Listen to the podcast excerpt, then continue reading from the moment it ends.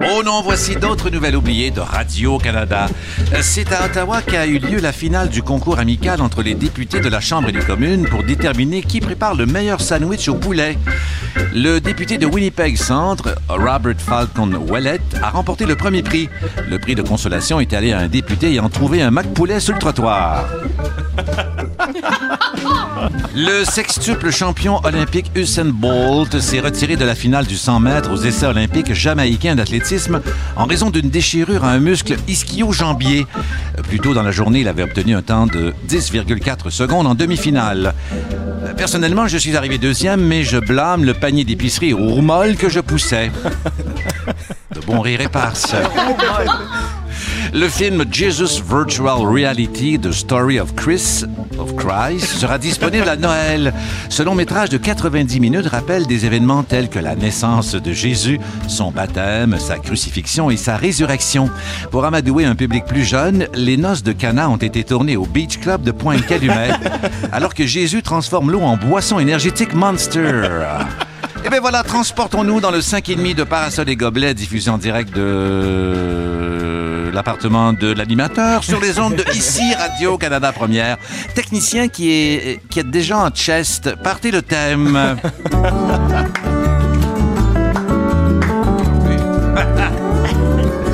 Parasol et Gobelets. Eh ben, bonsoir, ici Pierre Brassard. Bienvenue à votre 5 à 7 estival du dimanche.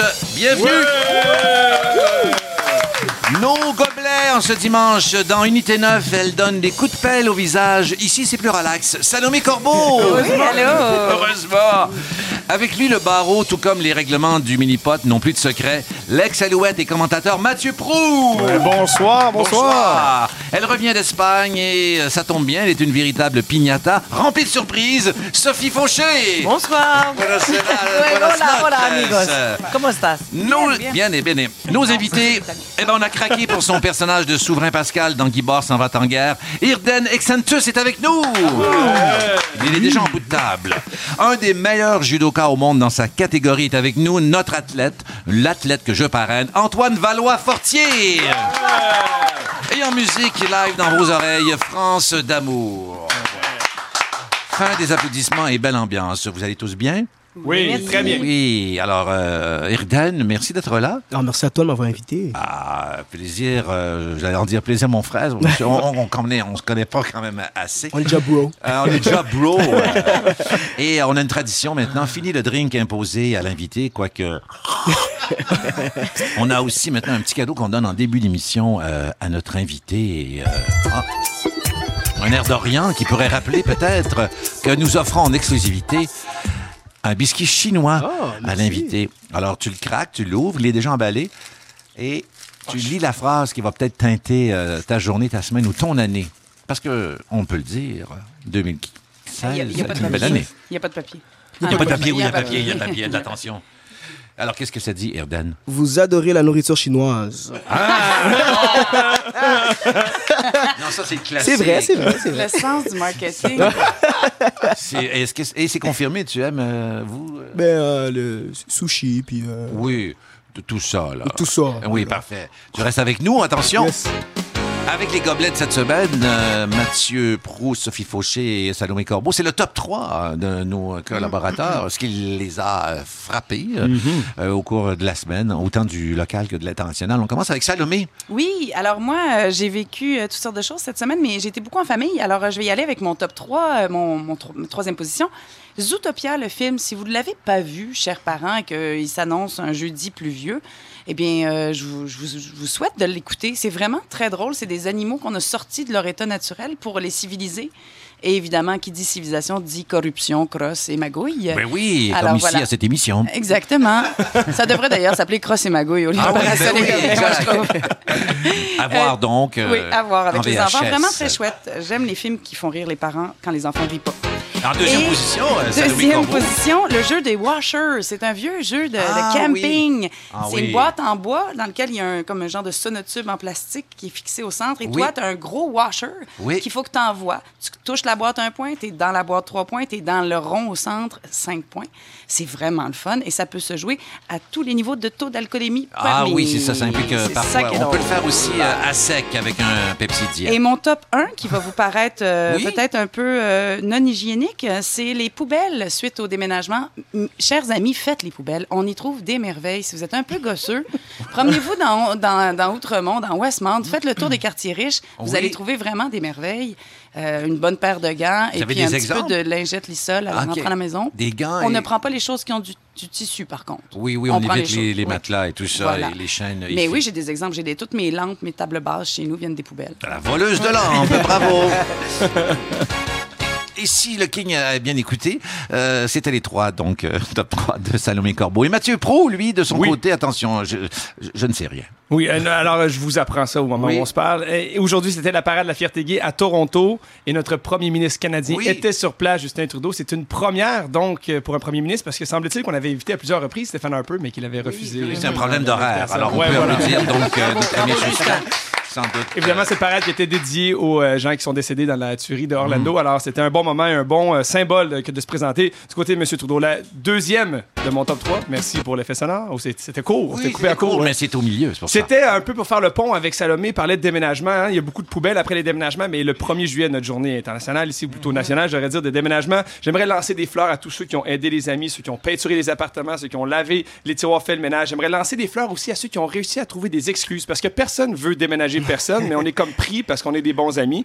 Alors, je veux quand même lancer des fleurs à ces gens-là, et je veux lancer le pot à ceux qui demandent aux amis de venir les déménager, puis quand arrive, les boîtes sont pas encore faites. Il n'y a rien de plus frustrant que Ah ça. oui, mais là, ça m'est ah oui. arrivé. C'est vrai, c'est- on connaît des. Pas gens- très agréable. Oui, oui, non. On les vrai. connaît, ces gens-là, exactement. Et euh, je veux également lancer le pot à ceux qui mettent Oh. euh, des semi-ingénieux, là, des canapés par-dessus des divans, par-dessus des commodes et qui se rendent compte sur le pont Champlain que ça tient pas. C'est bravo à vous, les, euh, les vedettes.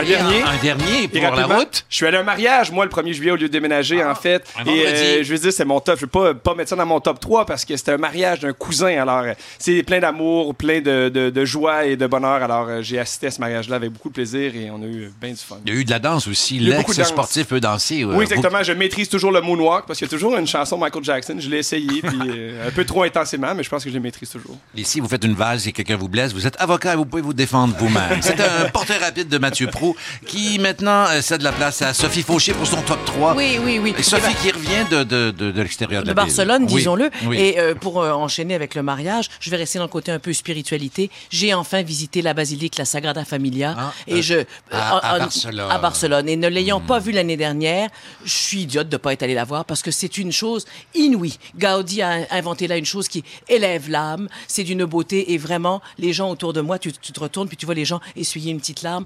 C'est c'est plus grand que nature, c'est une splendeur. Et il paraît, moi j'y suis allé à 5 heures en fin d'après-midi, à toute heure du jour, la lumière change, les vitraux. Une chose inouïe, inspirante, magnifique. Et tout comme le pont Champlain, c'est loin d'être terminé. c'est loin d'être fini, mais il, il est ouvert malgré les, malgré les, travaux. et malgré Il y a les une travaux. année où ça va être Oui, arrêté, oui. il va y avoir une date. Là, et on... Ben, j'imagine. Et on- je vrai. crois qu'on pourra le voir au complet. Bon, alors voilà. Ensuite, il a fallu revenir, il a fallu revenir. Et là, j'ai voyagé sur les ailes d'Air Transat. Oui, et bon. euh, je dirais que. Air Transat a décidé de ne plus nous nourrir. Ah. Et depuis qu'ils ont pris cette décision, c'est la meilleure chose. On Ah. n'a jamais si bien mangé. Leur formule, leur formule bistrot, ils offrent des petits sandwichs. C'est vraiment difficile de rater un petit jambon fromage. Bref, il n'y a pas de prétention là. Je n'avais aucune attente, mais j'ai été agréablement surpris. Vive Air Transat qui ne nous nourrit plus. Voilà. Ah, ça, c'est de l'ironie air. Et voilà, Voilà. exactly. Et mon top 3. Alors là, tu peux mettre la grande. Le discours de Barack Obama cette semaine. Ah, Comme comédienne, je vous Ah oui? dirais que c'est un orateur hors pair, qui, qui, qui réinvente la langue, qui prend des pauses, mais ah, qui, qui réfléchit. On a l'impression que rien n'est écrit. Et surtout, dans son discours, rem- euh, féliciter les Canadiens pour leur, leur idée, l'idée de Daniel Létourneau, à savoir celle qui a eu l'idée de nous faire toutes tricoter des tucs. Je me suis mise au tricot cet hiver, moi. Oui, ça, c'est ça. on s'est toutes mis au tricot Oui, pour nos amis euh, syriens. oui, et et c'est euh, un mouvement qui est parti donc d'une petite idée. Et tout d'un coup, de cette petite idée de l'entendre dire euh, dans les mots dans- Ah. de Barack, nous félicitant pour no- notre façon d'accueillir l'étranger. Moi, ça m'a ému aux larmes. J'aime. For quatre ans encore, Barack. Je peux pas croire qu'il va s'en aller. La vie semble baraque, je ne me réponds plus de moi. Voilà. C'est venu euh, vous chercher. Ah, ça me cherche, ça me cherche, mais à tout coup, euh, baraque partout. Hein. Euh, oui. La vie sans baraque, c'est donc. euh, sans, La vie sans baraque. C'est comme un jeu de mots de cabanon, ça. Parce que c'est l'été, normalement, c'est ça. C'est, c'est, c'est normal qu'on ait des thèmes euh, de, d'objets qui vont autour de la maison, comme un, un cabanon. Bon, je suis pas certain que cette phrase-là est claire, mais où vous soyez, bienvenue à Parasol et Gobelets, chers amis. Donc, euh, depuis un 5 et demi, un animateur reçoit des gobelets. On a un invité qu'on va accueillir en bonne et due forme. Mesdames, messieurs, c'est parti.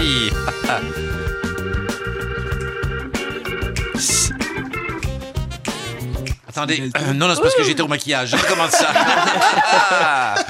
Attendez, oui, oui, oui. Ben oui, c'est parti. C'est parce que l'orchestre de France Baudouin, dans Direct France Dame, ah. n'était pas installé comme il faut, là, mais ils viennent d'arriver. Alors, 3, 4 orchestres.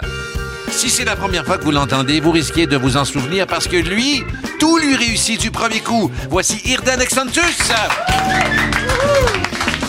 C'est pas mal mieux, ça, Irden, hein? Oh que oui. Ah. C'est mon premier Irden. C'est votre premier Irden. Oui. euh, oui, évidemment, c'est la première question. C'est un nom euh, ben, euh, inhabituel. Peu commun, ouais, Peu disons. commun. Ouais. Puis euh, agacé, tanné, euh, qu'on se trompe. Ah non, on- je m'étonne jamais. Ça fait 21 ans que, que- Oui. qu'on me pose la même question, mais euh, je suis habitué. Hier dance. Vous avez remporté euh, le euh, prix du meilleur comédien de soutien au dernier gala du cinéma québécois. Et on va vous écouter au moment où vous receviez euh, ce trophée No Name. Merci à ma sœur, merci à ma sœur. T'es ma réplique attitrée à chaque fois que j'ai des auditions. Euh, je sais que je suis, je suis agaçant parfois, mais je sais que tu m'aimes pareil, fait que c'est pas grave. Ok? Euh, merci à mes amis proches, ceux qui me supportent depuis le début, vous reconnaissez. Euh, merci à toi, mon amour, qui me regarde à la maison, je t'aime. Euh, C'était un beau Merci moment. à Ça, c'était pour le personnage de euh, Souverain euh, Pascal euh, dans le film Ouais, de, de- On dirait que vous avez ralenti mes remerciements parce que je parlais tellement vite, je Oui, me oui. non, c'est la vitesse, euh, c'est la vitesse normale. Et c'était euh, un beau moment, comme dirait le king de l'entrevue, à ce moment-là. Euh, à ce moment-là. Et, et on y a cru. La question s'en vient. Euh, donc, c'est votre sœur. Vous en parliez dans les remerciements. Qui, euh, c'était d'ailleurs votre tout premier euh, euh, rôle. euh, Et c'est elle qui vous donne la réplique pour vous préparer aux, aux auditions. Donc, est-ce qu'il y a une part du mérite qui, qui, qui lui revient là-dedans? Ouais, il y a une part Voilà. du mérite. C'est c'est sûr que j'avoue que je la. je la- je la- La question a été longue, mais j'avoue que... oui, ouais, j'avoue que je la menace souvent, là, parce que quand, Ah oui? quand, quand je veux faire mes auditions, mais je veux qu'elle fasse mes répliques. Ah, parce Puis des a- fois, je lui dis, ben si jamais, un- j'arrête pas de lui dire, si un jour je gagne un prix, ben je te remercierai pas si tu me Ah. m'aides pas à faire mes, mes répliques. Puis là, finalement, comme chose promise, chose faite, fait j'ai- dû la remercier lors des prix parce que. Et moi, j'ai vu ce gala du cinéma québécois et je me suis. eh, Est-ce que c'était elle qu'on voyait dans la salle? Non, Ah. c'était une bonne amie à moi, elle était nominée. Ben, je vais aller faire un peu de marteau-piqueur. ah oui, c'est ça. Ben, ça lui ressemblait, en tout cas. Euh, c'est une bonne amie à, à vous euh, qui était là. Euh, quand Philippe Falardeau vous a appelé pour vous dire que, bon, vous aviez le rôle, euh, Irden, vous étiez déjà engagé à faire l'école et vous, allez jouer, vous avez joué donc plus tôt dans le film plutôt que d'aller à l'école? Est-ce que vous avez longtemps hésité où le King est dans... Ben, ça, euh, ouais, ça faisait un bout que j'hésitais. Ça faisait, euh, ben, pendant toutes mes études au cégep, je réfléchissais à ce que je fais l'école ou non. Puis, euh, L'école je- de quoi, L'école excuse-moi? nationale de théâtre, Ah, en pardon, fait. Puis, ouais, puis j'avais fait un stage cet été-là, les stages de- d'horizon diversifié Mhm. pour euh, les gens issus de communautés diversifiées. Puis, euh, au moment où j'avais fait ce stage-là, j'avais tellement capoté que je m'étais dit, OK, c'est fait, je vais faire l'école de théâtre. Mais la même fin de semaine, ben, Philippe m'avait appelé pour me dire que j'avais le rôle. Fait que j'ai comme été euh, corrompu par euh, cette idée. Le King reprend le contrôle de l'entrevue. Euh, je rappelle que Irden Exentus est avec nous. Vous l'avez vu dans le film euh, Guy Bord. On fait tirer des billets. Non, c'est pas vrai. Parce que le film, bien sûr, est en DVD et tout ça. Euh, on a su aussi que, bon, vous jouez du saxophone. Oui, dans mes temps libres, euh, oui. Ouais. Mais Oui. ça, fait, ça, fait un- ça fait longtemps que c'est une relation on and off entre moi et le saxophone. Ah. J'arrête, je recommence, j'arrête, je recommence.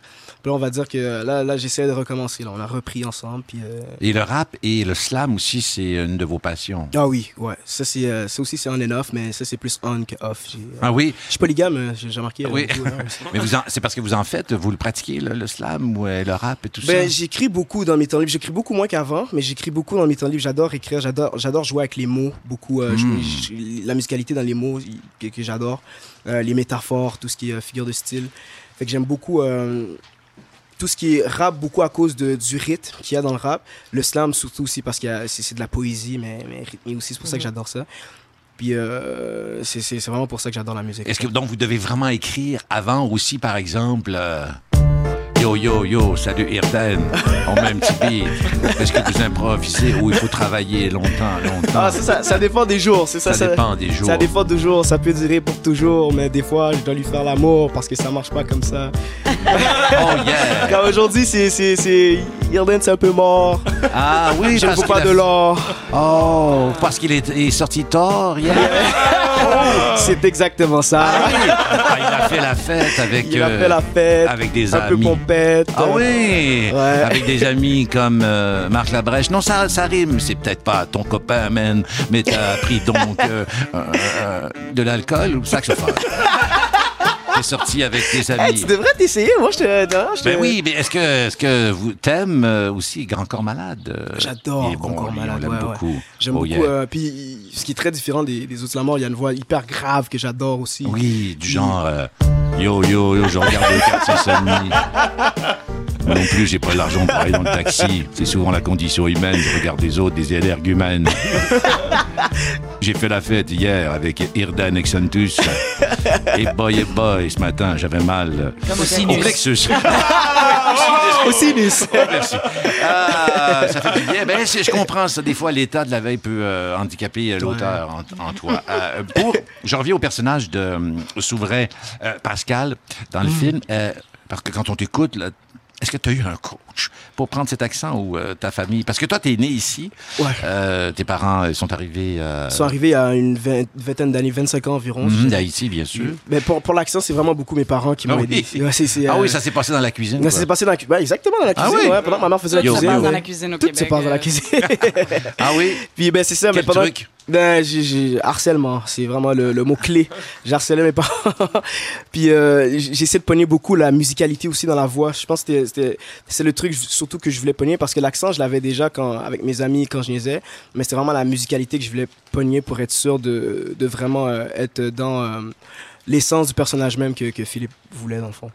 Tu restes avec nous, euh, Irdan? Bien sûr. Et on a parlé, on a évoqué le saxophone. On aimerait ça que tu pousses la note d'ici. euh, je pense que les gens à l'écoute aussi aimeraient peut-être t'entendre jouer euh, un peu. Puis on va parler aussi de tes euh, futurs projets Ça va aussi. me faire plaisir. Devinez où? À Parasol et euh, Gobelet. Irden Exantus, mesdames et messieurs. Soyez prudents sur les routes. Est-ce que ça a un lien avec la suite? Je ne pense pas. On s'annonce maintenant avec notre amie Sophie Fauché. Vie pratique avec Sophie Fauché. Aujourd'hui, comment tirer de grosses charges? Est-ce que c'est bien, bien, c'est bien le cas, ça, Sophie? Bon, d'abord, euh, savez-vous tous et toutes ce que c'est qu'un hitch? Là, j'ai pas dit euh, bitch ni Non. kitsch, un hitch avec un H. De Oui. l'expression euh, atitch, tatuc. dans ce Ah moment. oui. C'est une attache, c'est une attache, le Qu'on- hitch. qu'on met à l'arrière de l'auto, En fait, c'est une attache, c'est l'armature qu'on qu'on fixe à l'arrière de sa voiture pour transporter une remorque, sa voiture, pour transporter un bateau, des vélos, une roulotte, une tente, une tente roulotte, euh, etc., etc. Mais j'ai eu besoin d'en faire poser une cette semaine. Oui. Et c'est un univers qui s'est ouvert à moi. Un monde merveilleux jusqu'ici insoupçonné euh, s'est mis à défiler sous mes yeux. Mhm. Alors, chaînes, câbles, attaches, boules, fixations, Oui. supports. On m'a envoyé, je voulais donc une boule pour tirer une grosse chaloupe. Et euh, gêné encore d'emprunter à mon voisin, le, le gros Jasmin. Oui, Euh, oui. C'est lui probablement d'ailleurs qui, qui l'a de mon emprunt. M'a m'a dit, va donc là, va donc là, ce sont les meilleurs. Ah, ça, c'est toujours rassurant, un voisin de chalet là, qui Et nous dit il, où aller. il m'a- il m'a dit, le gros Jasmin, qu'il m'a parlé aussi du bonheur d'être autonome. Ah. Alors, euh, car maintenant, il y a une chose aussi, tu n'es plus obligé de l'exposer, euh, ta boule. Ah. Tu peux la rentrer en dedans. Ah oui. Oui, oui. Euh, C'est-à-dire que la boule est amovible, changeable. Il y a de la une pouce un quart, de la une trois quarts, de la deux pouces. Tu peux aussi acheter une barre carrée dans laquelle il y a quatre boules. Donc, tu en as pour tous les formats de, de, de, Ah. Et puis, de grosseur. elle restera Et toujours ça peut- après l'auto. hein, non, oui. non, tu peux l'enlever, elle est Ah oui, amovible. Ben, ça, ça dépend d'accord. ce que Ok. tu, dans, dans quelle boule tu investis. Un monde, Pierre, un monde à moi. Et tu peux en profiter pour La- jouer à la pétanque aussi. La grosseur de la boule, oui, dépend de la charge ce que tu as remorqué. Oui. Alors, la petite boule attire pas beaucoup. Non. Mais si tu veux tirer des grosses affaires, tu prends la grosse boule, Ben, c'est mon Pierre. ben, c'est très simple. Au début, c'est simple comme Oui. ça. Mais moi, j'ai réussi à capoter parce que Philippe du Hitch m'appelle à la caisse et me Oui. dit euh, C'est quoi le poids de votre charge? C'est quoi Ah. le poids de votre charge? Ah oui, OK, vos bon câbles, vos câbles, vous voulez quelle longueur? Ah. Moi, j'avais l'air, là. J'ai eu la même, le même air idiot et épais. J'avais. J'avais à peu près la même réponse que le Polonais qui m'a accosté en- à Barcelone pour que je lui donne de l'information. Écoute, ça ça n'a pas de bon sens. J'étais, je sais pas, une enveloppe vide euh, face aux questions de votre boule, quelle dimension vous la voulez pour protéger. Bon, alors bref, ça a été épouvantable. Là, j'ai dit, écoutez, jeune homme, chacun son métier, chacun ses forces. Je ne sais pas, j'ai une grosse chaloupe à tirer, à installer sur cette voiture. Faites comme il bon vous semble, etc. Bon. Est-ce que vous avez Ça fait prend- une lecture de Molière avec lui Non, euh, mais justement? Non. Pierre, tu me connais tellement. Ben. La, pro- la pause de boule prend une heure, une heure et demie, ça Oh, dépend. même. Alors, j'ai voulu, euh, le temps qu'on pose mon hitch puis ma boule, créer des liens. Après tout, j'étais dans le monde de la tâche. Et puis, euh, euh, joli, joli. dans la salle d'attente, je dois vous dire que c'est plutôt... J'ai plutôt eu l'air de la tâche. Parce que, ouais, je vous le dis, je vous le dis, les physiques des gens qui m'entouraient, j'avais pas, moi, de roulotte, j'avais pas de tatouage, je possédais pas de pick-up. J'avais l'air vraiment de Marie-Chantal au milieu d'un rassemblement de déménageurs. Alors, j'ai opté pour la chaise dehors, avec vue sur la Ah oui? 117, Ben en, oui. en le Châtelaine de septembre 2008. J'ai préféré rester seul dehors avec cette vue incroyable pendant une heure et demie. Là, j'ai appris, par contre, que j'ai su que sur eBay ou sur Kijiji, j'aurais pu trouver des boules à meilleur prix. Ah, ben Hein? oui, c'est Mais moi, ça, je voulais avoir affaire à des spécialistes. Et du neuf. Et, et du, non, pas forcément Ah du neuf, mais je, voulais que ce soit bien fait, ne connaissant rien à ça.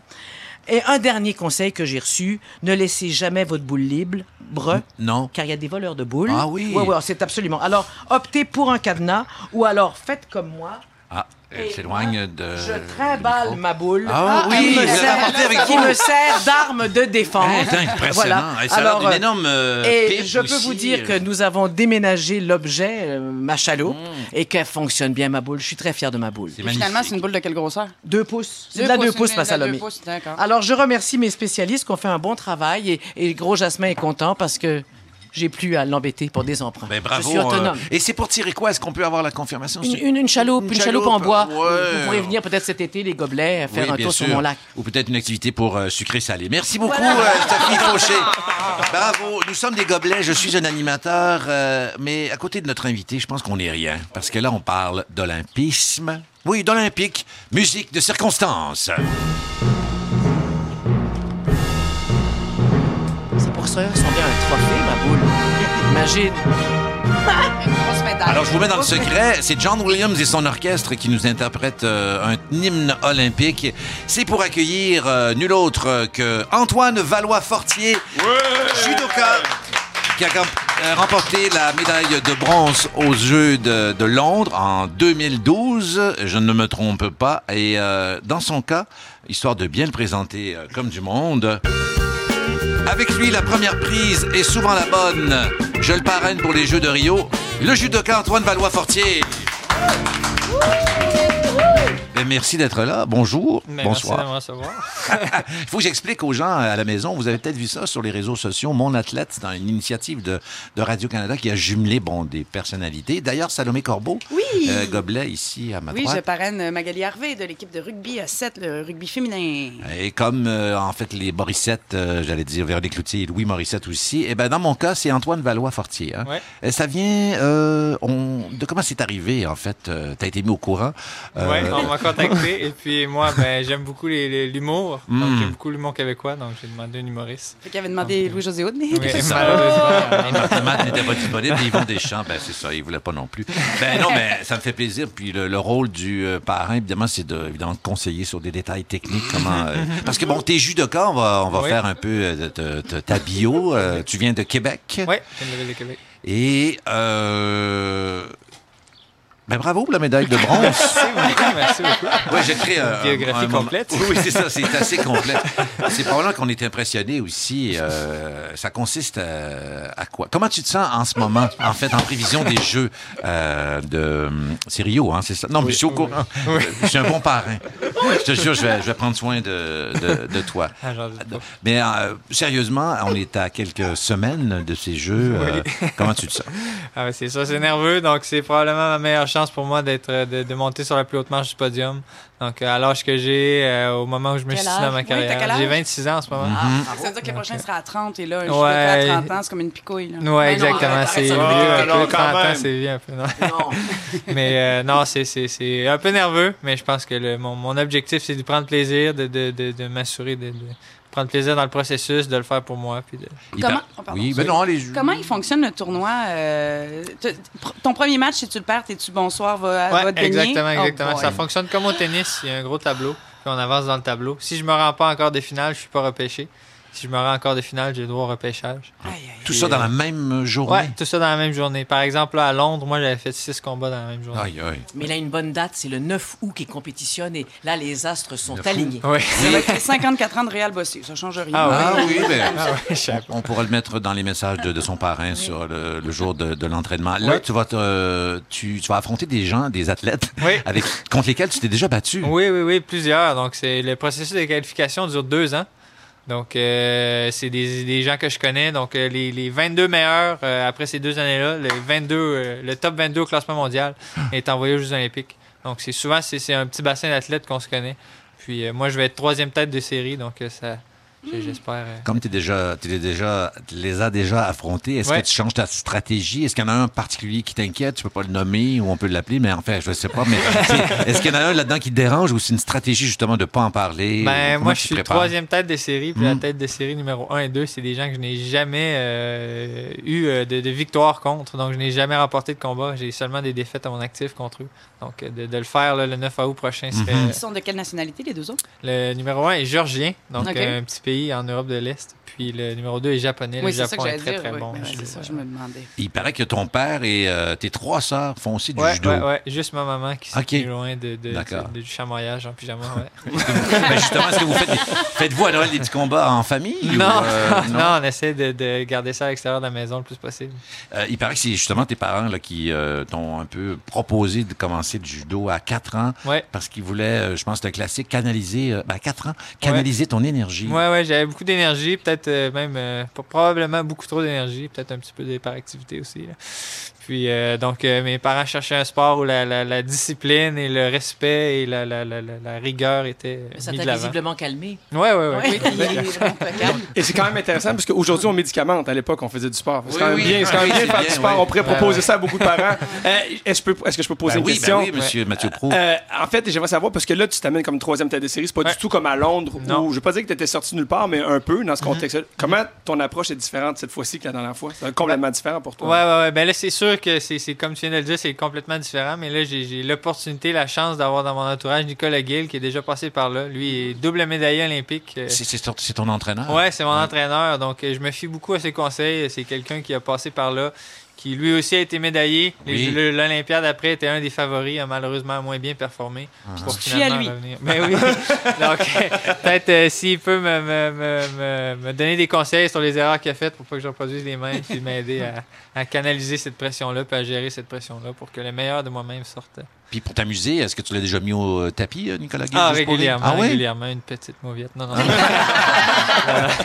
Et en, en ce moment, tu étudies euh, la kinésiologie à Oui. l'université. Est-ce Oui. que c'est utile justement pour un judoka d'avoir ce background-là, cette connaissance des mouvements du corps? Hmm. Ouais, ou ouais, ce serait mieux d'être dentiste? Dans le domaine du dentiste, pas très pratique. Non. Non. mais je pense que le, le domaine du sport m'intéresse beaucoup. J'aimerais continuer de travailler dans le monde du judo, à former la prochaine génération de champions. Donc, euh, la kinésiologie me semblait un, un choix logique. Euh, je l'évoquais rapidement en début de l'entrevue. euh, dans notre famille, on a parrainé un chien Mira. euh, oui, oui, oui. Et on l'amenait au cinéma, on pouvait l'amener partout, à Oui. l'épicerie. Est-ce que ce genre faire la même chose avec moi? Ouais, on pourrait faire ce, ce genre d'activité. mais bon, c'est et justement, ça m'amène sur le côté plus familial. Oui. Tu seras pas seul là-bas Non, non, non. lors de la compétition. Donc, tu quittes le 29 juillet. Oui, exactement. Et- Euh, le- le- la cérémonie d'ouverture, si je ne me trompe pas, a eu lieu le 5 août. Donc, Mhm. les Jeux ouvrent le 5 août et moi, je compétitionne le 9 août.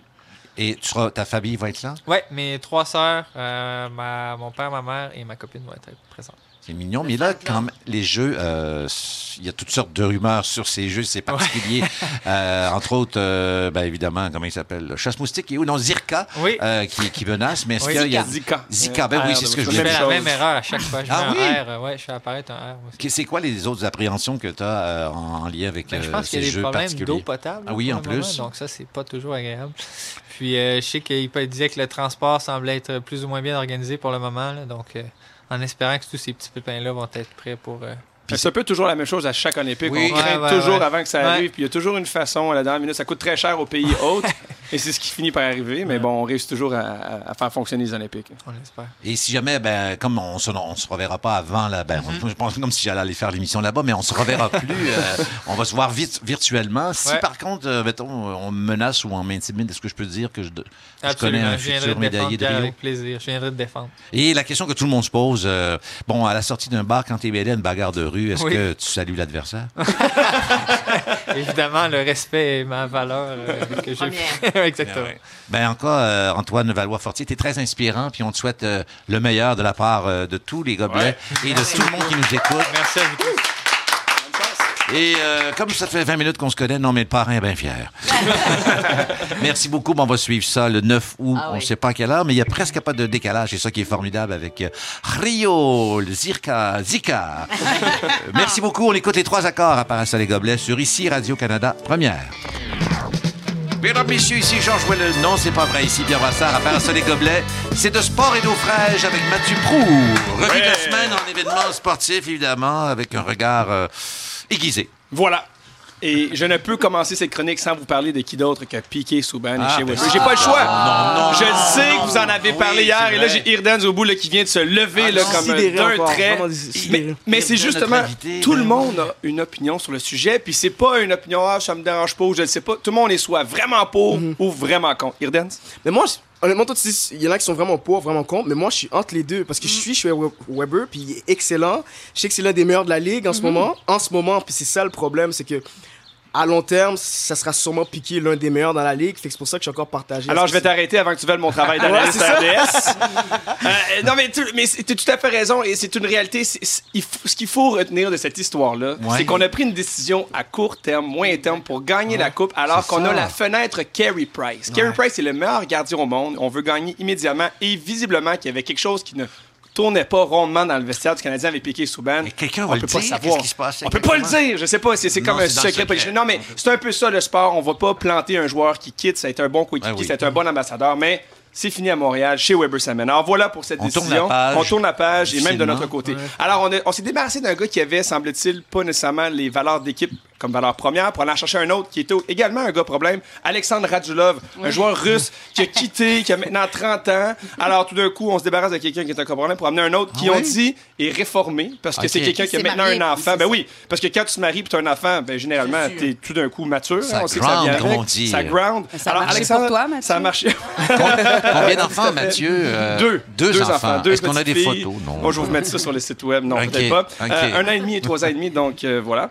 Ah. Et, euh, Mais brûlait la KHL. euh, il brûlait la KHL, mais qui est une ligue quand même un peu moins bonne que la Ligue nationale. Il C'est un excellent joueur. dire, oui, cette phrase, Salomé. KHL, c'est la ah, ligue de hockey russe. On parle de lui comme le, le on le compare avec Kane, fait que je me dis qu'il doit être.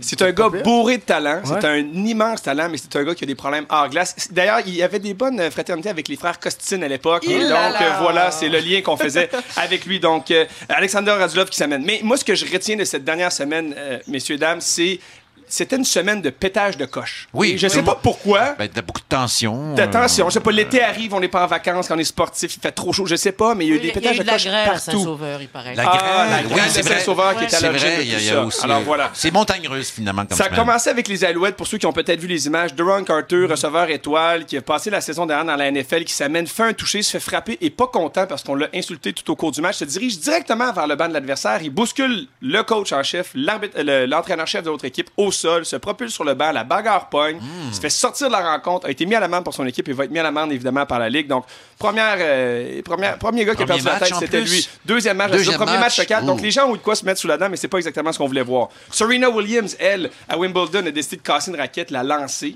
Serena Williams, on le sait, elle, c'est un peu son, son modus operandi. Là. Heureusement, elle, elle a déjà, elle, euh, elle dit à une juge de ligne qu'elle allait lui enfoncer la balle dans la gauche. Donc, Ah. c'est- un moindre mal, casser une raquette. Oui, c'est ça. C'est pas nécessairement un cadeau d'anniversaire, ça, mais Non. euh, disons que c'est peut-être une tradition aussi dans le Non, pas Ben, ben, vraiment. c'est peut-être pas une tradition, mais pour elle, elle dit que j'ai un nombre de raquettes par année que je veux casser, donc j'étais en retard sur mon Ah, rythme, ouais. alors je l'ai cassé. Donc un Ah peu à la dérision, évidemment.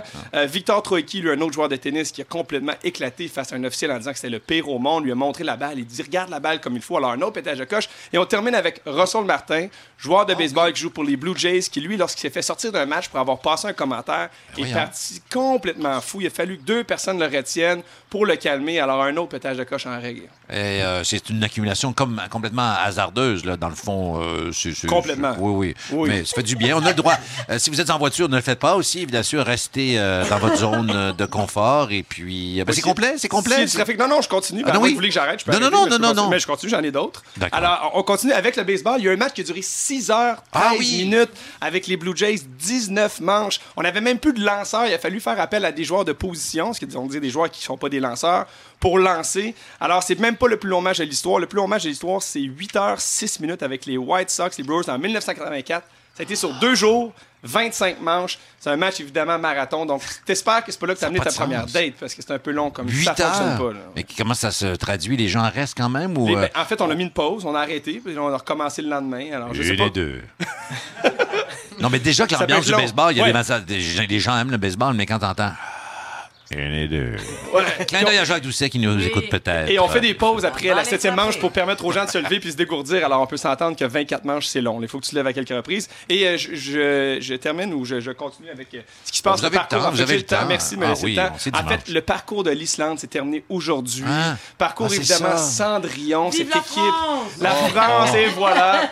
Mais c'est quand même, c'est un beau match à suivre parce que la France était l'équipe hôtesse. Évidemment, le, le ch- le championnat de l'Euro qui se déroule en France. Alors, la France qui jouait contre l'équipe Cendrillon, mais ça s'est réglé euh, vraiment euh, assez rapidement. C'était 2-0 après peu de temps. Ça s'est terminé 5 à 2. Mais- Donc, le parcours des Islandais qui est terminé. Mais habituellement, un conte, ça se termine bien. Moi, j'ai été élevé comme Mais pas ça. celui-ci. Libéré.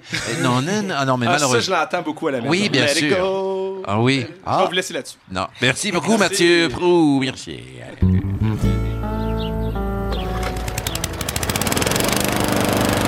Ah, excuse-moi, voisin, mais j'ai pas le choix de faire mon gazon. Oh, ça me dérange pas, comme ça, j'entends pas les anecdotes de ma femme. Ah, elle est très bonne. Ça, les gobelets, ne bougez pas. Le théâtre d'été vient à vous. Crée, crée-moi pas. Quelque part, on crée, oui. Le tout avec Salomé Corbeau. Heidi numéro 37, juste un peu long à la fin. C'est un détail Une note à technique. toi-même? euh, oui, une note à D'accord. moi-même. Salomé Corbeau, donc atelier de création euh, aujourd'hui. Ben, en fait, la semaine dernière, je vous ai défini ce qu'était la créativité, soit une chose qui se définit pas si facilement que ça. Alors, euh, cette semaine, euh, je vous parle de créativité et entreprise, qui me paraissait être une dichotomie en soi. C'est-à-dire, comment une, une entreprise peut-elle être créative alors qu'il n'y a que les potières qui sont créatives, les... Les- Oui, il me semble, c'est les femmes qui font des pots. là. Ça, Ah. c'est c'est créatif, ça. Oui, oui, oui. Donc, oui, oui, oui, mais l'entreprise, c'est plus l'entre- corporatif. Ben voilà. euh, Alors, y a-t-il moyen d'être créatif? Ben oui. À, à ça répond euh, Steve Jobs. Ah, ben oui. Alors, une autre citation, mais je ne je, je, Non, mais je serai pas harassante avec pas ça. Voilà. Alors, la créativité, c'est seulement mettre les choses en connexion. Quand vous demandez à des gens créatifs comment ils ont fait telle ou telle chose, ils se sentent un peu coupables parce qu'ils n'ont pas vraiment fait quelque chose. Ils ont juste vu quelque chose. Ça leur a semblé évident après coup. C'est parce qu'ils ont été capables de connecter les expériences qu'ils ont eues et les synthétiser en une nouvelle forme. Donc, ce que ça veut dire, c'est qu'en fait, c'est de l'innovation. C'est pas forcément de la création pure quand on parle de créativité. créativité. J'ai mangé Et on n'est pas obligé, justement, d'être en train de penser, ça vient euh, tout seul. Non, c'est ça. C'est plutôt, effectivement, comme il le dit si bien, c'est-à-dire qu'un besoin de la société, une idée que tu as eue, tu réponds à ce besoin-là, tu le comptes, blablabla. Ou tu inventes aussi le besoin, comme il a fait avec Apple. hein. Il a créé le besoin. Et Oui. depuis, euh, je Ça ne sais compte. pas combien d'objets i quelque chose on a autour de, de la table, mais nous avons tous un Ben, petit i quelque part. Mais on, hein? a on a une e-casserole ici, mais ça, c'est dans la section cuisine. Oui. Alors, euh, quelles sont les entreprises innovantes? J'ai fait une petite recherche et sur le BCG, qui est le Boston Consulting Group, euh, ils, font la- le palmarès des entreprises in- innovantes à travers le monde. En premier Est-ce qu'on lieu, a des gens de chez nous? ben, pas Chaud, tant, pas tant. C'est-à-dire qu'on en a, mais je suis incapable de vous dire qu'est-ce qu'ils font dans la vie parce que c'est des pharmaceutiques. Dans le Ah. top 20, là, il y a je ne sais pas combien de pharmaceutiques et de créateurs d'applications. Tout ça me paraît complètement euh, un autre monde, donc je m'en suis pas préoccupée. Je ne vais vous parler que des noms que j'ai compris. Donc, Apple en tête depuis le début de la création du palmarès, toujours. Mhm. Hein, Steve y avait compris. Google, ça nous paraît aussi tout aussi logique. Et là, c'est là que c'est intéressant, c'est Tesla Motors.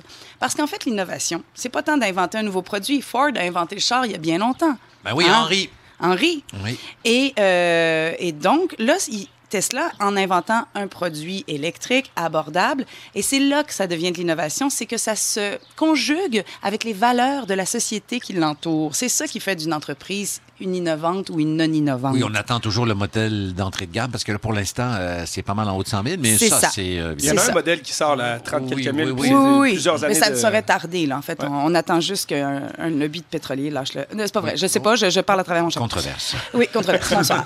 Alors, moi, je suis allée chercher des exemples québécois euh, pour, pour, pour, Pour, euh, illustrer tout ça. Et j'ai pensé tout de suite à Théo Taxi. C'est une. Il y a déjà des taxis à Montréal. Il y a même Uber qui est là. Je veux dire, on n'a pas besoin de taxis supplémentaires. Sauf si la petite bourgeoise du plateau écolo comme moi Oui. hein, a envie de prendre un taxi. Elle va se tourner vers le taxi vert. Et en plus, je le reconnais, sa rue, parce qu'ils sont toutes pareilles, les voitures Oui. de Théo Taxi. Et ça va la rejoindre, ça, la, ça la- me la rejoint, dame. l'application est parfaite, c'est complètement, euh, à- complètement tendance, complètement 2016. Accès à une bouteille d'eau, du Wi-Fi aussi. oui, du puis- Wi-Fi, un petit iPad, tout ça. On Et- m'ouvre la porte. Euh, Et le chauffeur est payé à l'heure. Donc, si et c'est des plus de femmes plus aussi. Fait que, tu sais, en plus, la féministe en moi, euh, Oui, oui, est qui n'est pas juste humaniste, quoi qu'on en pleine dise. de choses, finalement. Voilà. Alors, ça, c'est de l'innovation. Le produit existait, le service existait déjà, mais on le rend euh, comme plus euh, funny. Yogo aussi, la marque de, de Yogo. Ah oui, avec les deux le tréma, là, sur Le le Tréma, euh, c'est une compagnie qui a 40 ans, mais qui, en lançant sa marque, a juste changé les contenants. Le contenant, le gros contenant 4 litres familial, bien pratique, écologique, se roule, se met dans la poubelle, bref. Et là, il a, il a pas changé le goût de mon yogourt au- à vanille. Quand je mets mes granolas, il goûte la même affaire, Ouais, comprends-tu? ouais. Mais il est dans un truc plus facile à servir, puis qui se garde plus longtemps. Tu peux même faire des dessins dans ton assiette. Oui, parce que ça ouais, fait, ça fait comme un gros pfff, et les enfants trouvent ça très drôle. ça pfff, et c'est très le fun. Ah. Voilà, des bruits de pète en famille, yogourt en vanille. Toujours efficace. Voilà. Créatif. Les fermes, Lou- c'est créatif. Les fermes Loufa aussi ont été citées parce qu'elles offrent, là encore, une, l'offre de services locaux, c'est-à-dire de la bouffe qui est faite localement et plein d'autres agriculteurs autour d'elles. Puis elles centralisent la demande et elles le permettent de le donner dans un point de chute. Donc ça, c'est... Mais la gestion aussi d'une entreprise peut être créative, peut être innovante. En ce moment, on s'est rendu compte que plus les employés sont heureux, plus ils sont productifs. C'est pas nouveau, ça date pas d'hier. Je sais qu'au Cercle du Soleil, ils avaient engagé un clown. Oui, euh, euh, François Gour, pendant oui, une couple oui. d'années. Puis, maintenant, le service comptable était tanné de, de recevoir ses factures pour des 100 000 en escorte. Il, il Ah. faisait ça tous les deux Ah oui, jours. ah, il là, ben quoi, j'ai besoin. Mais, Ah, oui, OK. Et euh, mais c'était des blagues, puis le service comptable trouvait pas ça drôle. T'as vérifié, là. Et- Une tarte à la crème sur l'ordi, c'est plate aussi. Oui, c'est ce genre de choses. Mm. Mais, par contre, on parle, oui, de créer des garderies en milieu de travail, un gym, une vraie cuisine, mais surtout, on parle de la sieste. C'est rendu vraiment la à la mode, la sieste. Il y a même une entreprise que là, je trouve, tu sais, mais la créativité de la créativité, elle offre de créer des calm space et des, des fauteuils.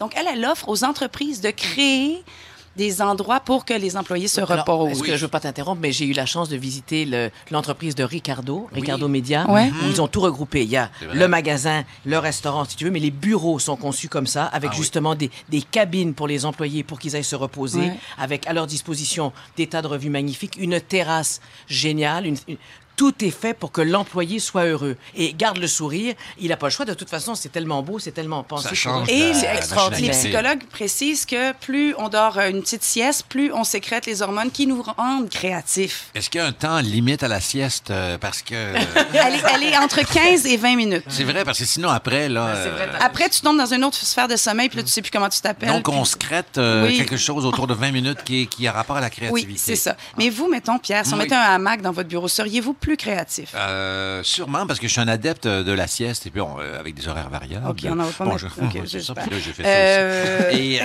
non, c'est vrai que là, c'est un pan de ma vie. Non, mais je suis sûr, le power nap, ça marche, là. Oui. On, hein, on a Et besoin donc, de ça. Color, Side, Color Inside, une, une entreprise française, offre de créer même des dômes qui diffusent de la lumière faite pour que tu dormes pendant 10 minutes. Puis que, Bon, bon, voilà, ouais. tout ça.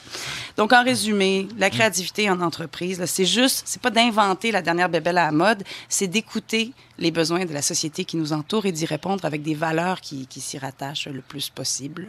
On parle de développement durable en ce moment, évidemment. Bon, ben merci beaucoup, euh, Salomé Corbeau, qui était à Vancouver euh, cette semaine. Alors voilà. Suite et fin de l'entrevue avec Irden Exentus. Vedette de Guy Bord s'en va en guerre. Et toujours avec nous, il a en, euh, euh, il est euh, autour de son cou, en fait. Euh, c'est une phrase ou un verbe qui n'existe pas, mais il a son saxophone.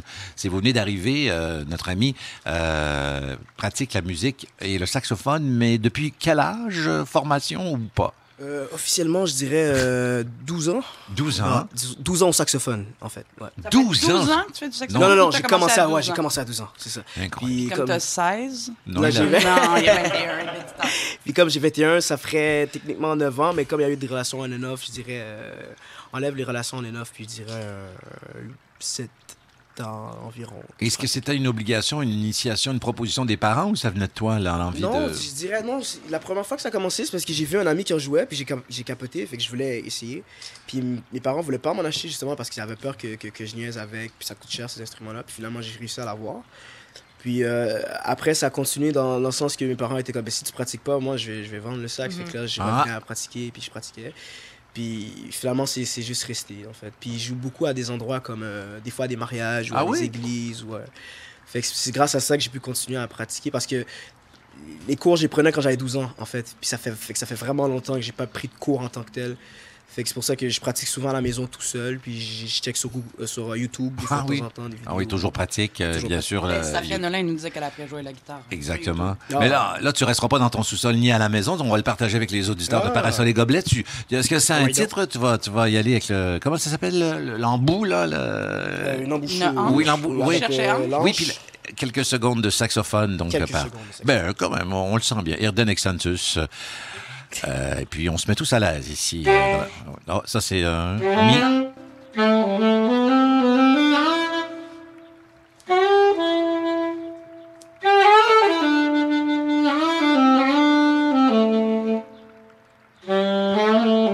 Je marchais dans les bars et euh, je me posais la question. Il y avait Irden. Bravo, Irden! Bravo, bravo. Te rasseoir. Euh, Irden Exantus, c'est un nom euh, original. Il paraît qu'il y avait une rumeur. Est-ce que c'est vrai que tu as voulu, à un moment donné dans ta vie, pour vrai, changer de nom ou tu t'appelais autre euh, que Irden? Ah ouais, je me donnais un surnom quand j'étais adolescent pour euh, cruiser les filles. Parce Ah. que c'était comme trop long de dire Irdance. Irdance quoi? Irdance quoi? Fait que je me disais que je m'appelais James. James Simons, en fait. Ça donnait un petit côté plus sexy, là, dans ce temps. Fait Ah oui, donc Ouais. c'était juste pour cruiser. euh, il se- Ben, pour cruiser, puis euh, ouais, j'avoue aussi qu'à un moment donné, j'étais un peu tanné, là, de... euh, Toujours expliquer, est-ce que c'était un nom qui existe pour de vrai? Est-ce que euh, ça sort d'où? Me répéter tout le temps. mhm. Je l'ai renié, mais finalement, j'ai fini par l'accepter. puis- Ben, bravo. Euh, à l'automne, on va pouvoir te voir euh, dans la série euh, Conseil euh, de famille. Mhm. Là, c'est ta première, comment on peut dire, télésérie Ouais, première, première série à la télé, ouais, en fait. Mhm. Et Puis, tu joues- joue, ouais, c'est ça, je joue le, le rôle d'un- du colloque des, des sœurs du personnage principal, le, le jeune Clovis, en fait. Euh, j'habite avec eux à la part de- du haut, puis euh, je suis un genre de, je suis un bon ami aussi au personnage principal. Puis on m'apprend à me connaître environ au fur et à mesure que la série avance. Je, viens d'arriver, euh, j'ai, beaucoup voyagé, mais j'ai, vécu en Haïti, en fait. Dans ce personnage-là? Ouais, dans ce personnage-là, ouais. D'accord. Et euh, ça me rappelle que, bon, on t'a découvert, bien sûr, à, à le film Guy Bard s'en va en guerre, tourné dans ma ville natale, Val d'Or, Abitibi. Oui. T'avais des appréhensions un peu au départ. Ouais, c'est ça, mais je, je savais aucunement en plus que tu venais, que tu venais de Mhm. Val d'Or. Puis j'avoue, moi, quand je suis allé, j'avais, un peu peur au début, mais finalement, c'est, c'est une super de belle ville. Les gens sont super chaleureux, les bars sont, sont vraiment le fun. Ah oui? Puis ouais, puis euh, on a eu beaucoup de fun euh, avec euh, les gens de là-bas, puis sur le plateau. Et James s'est bien amusé. Non, c'est bien Oh, sûr. Irden Exantus. Ben, merci beaucoup d'être passé euh, par euh, l'appartement de, de Parasol et Gobelets. Merci à vous. Bonne chance pour tous tes projets. Nos gobelets en deuxième heure. Sophie Fauché, euh, vous allez nous parler du bonheur. Oui, le bonheur. Oui, et Salomé, euh, les bras croisés, vous nous ajoutez Ben, J'espère que vous avez révisé parce qu'on a un examen de géographie. Et puis France d'amour est déjà arrivée. Oui, hello! Hello, elle va chanter un peu de jazz, Bubble Batten. Le spectacle, ça a bien été hier, en, en Oh, cinq secondes. C'était fou, c'était fou. Il y avait tellement de Une monde. marée humaine. Oui, une, Une marée marée humaine. humaine. Oui, oui, c'était fou. C'était enivrant. À tout à l'heure, après les nouvelles. Une nouvelle de dernière heure. Le trou dans la couche d'ozone au-dessus de l'Antarctique est finalement en train de se résorber près de 30 ans après la signature du protocole de Montréal interdisant la production de produits chimiques responsables de sa détérioration. Une étude américaine mentionne également que le retrait des cannes de spray net dans la production saguenéenne, la fabuleuse histoire d'un royaume, y serait pour beaucoup. Voilà, bon dimanche, de retour à Parasol et Gobelet.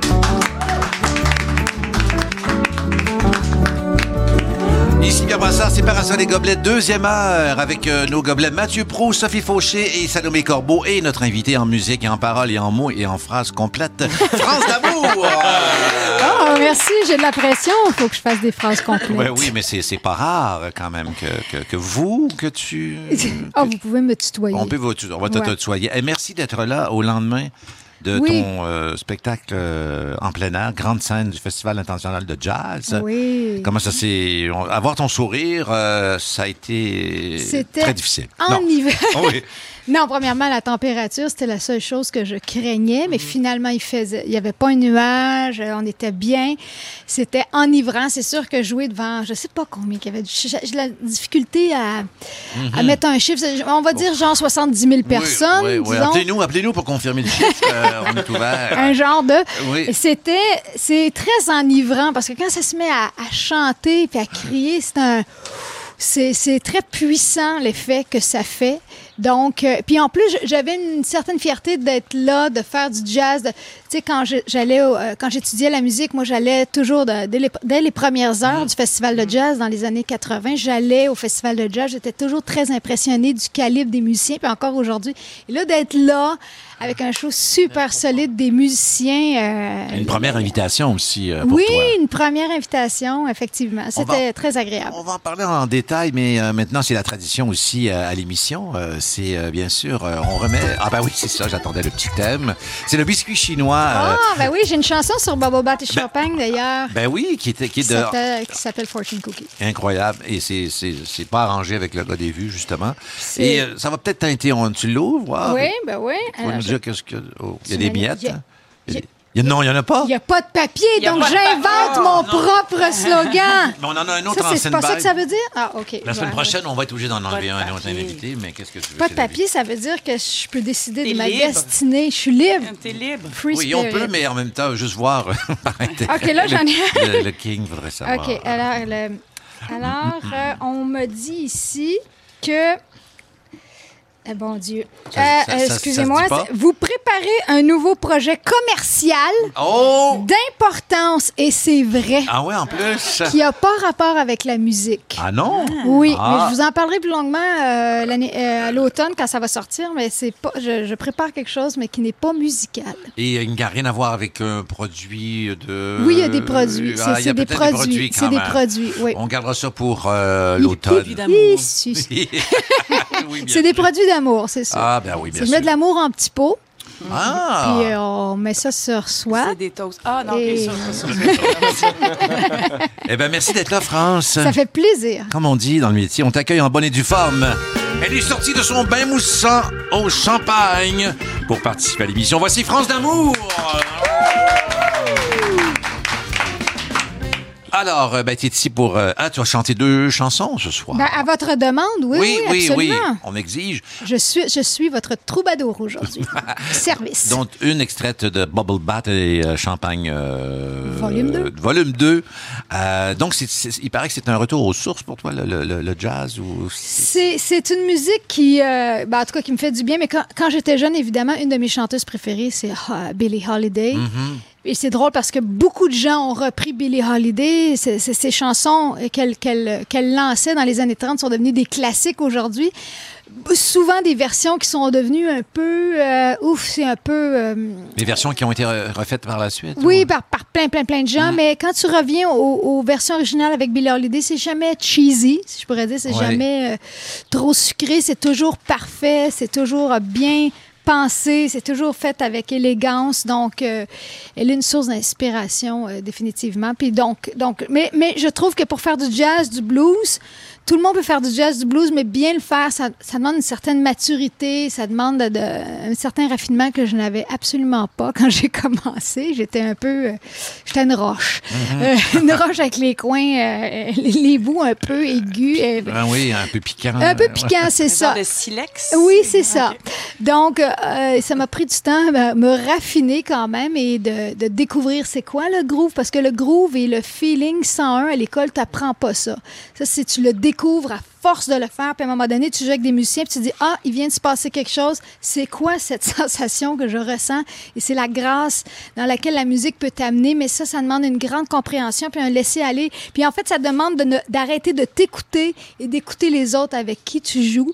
Et ça, ça demande beaucoup d'années d'expérience. Donc, Euh, euh, seul le King peut comprendre ce que tu dis en ce moment, parce que c'est lui- on appelle ça l'écoute dans le métier. Non, non, il y en a beaucoup Oui, autour de la non, mais table. c'est vrai, c'est vrai. Mais je reviens euh, parce que tu as, dit le mot grâce hier. C'était la, la, la, la grâce. Tout a été exactement comme euh, tu voulais. La magie s'est installée et. euh, Oui, franchement, je je sais pas quelle critique je pourrais faire. Euh, Je, je- c'était, il y avait, c'était inondé de gens, les deux spectacles. Je faisais un spectacle à 8h et à 10h, la température, l'émission, on a bien joué, pas de gaffe majeure. Euh, J'ai failli me planter, mais au Ah. test de son, Ah. je me suis donné un coup de pied. je Ah, me suis ok. comme moi-même donné un coup de pied, j'ai comme failli Ah oui, un euh, petit moment burlesque en oui, répétition. Oui, d'a- du burlesque. Ouais. Oui, oui, puis ça, c'est- c'est pas la journée où on veut que ça arrive. Mais tu as parlé de, de que tu pouvais pas faire de critique. Mais je me rappelle que le critique Claude Rajot a déjà donné une note parfaite à un de tes disques. C'est vrai. C'est incroyable. 10 sur 10. C'était le. Le troisième album, Le silence des roses.